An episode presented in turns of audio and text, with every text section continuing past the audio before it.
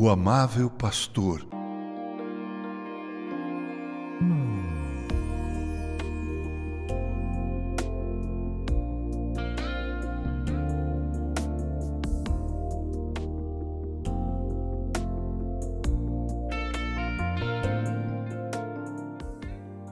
Não é o curso e o diploma de bacharel de teologia que faz o pastor.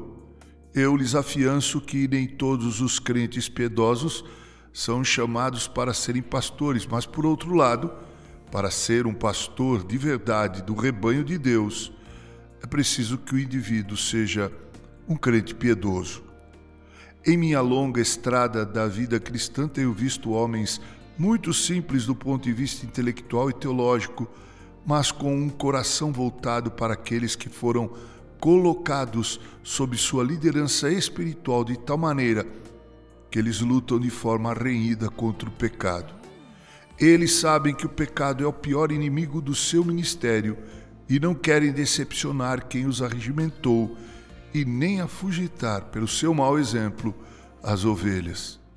Pastor tem que ser um exímio expositor das Escrituras, é verdade mas, falando com franqueza, isso pode ser treinado.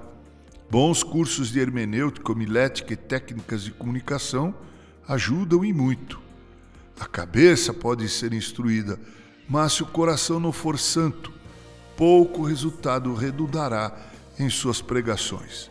Esse pregador pode fazer admiradores, mas não discípulos de Cristo. Um ator famoso recitou impecavelmente o Salmo 23. A plateia ensandecida o aplaudiu calorosamente. Mas havia naquela mesma audiência um velho pastor que foi chamado para igualmente recitar o mesmo salmo, o salmo mais conhecido do livro do Salmo, Salmo 23. Ele o fez e ao final a plateia se manteve em silêncio e não poucos choravam.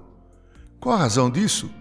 Concluiu-se que, enquanto o ator conhecia muito bem o Salmo 23 do pastor, o velho pastor conhecia intimamente o pastor do Salmo 23.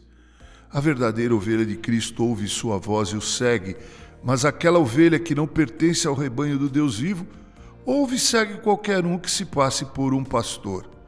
Na verdade, é um mercenário que não hesitará em arrancar-lhe a lã e até comer-lhe a carne. O estímulo deste é a sorte da ganância, o ganho fácil. Ele é como aquela semente que, apesar de ter germinado, jamais frutificou porque foi sufocada pelos espinhos da ambição e cuidados deste mundo. Prezado ouvinte, ore pelos pastores e missionários, pela saúde física e espiritual de cada um deles. Ame o seu pastor. Ore por seu pastor, porque Bancos sem oração fazem púlpitos sem poder. Ore por ti mesmo para que sejas um crente amável. Ore por teu pastor para que ele seja um amável crente. Com carinho, Reverendo Mauro Sérgio Aiello.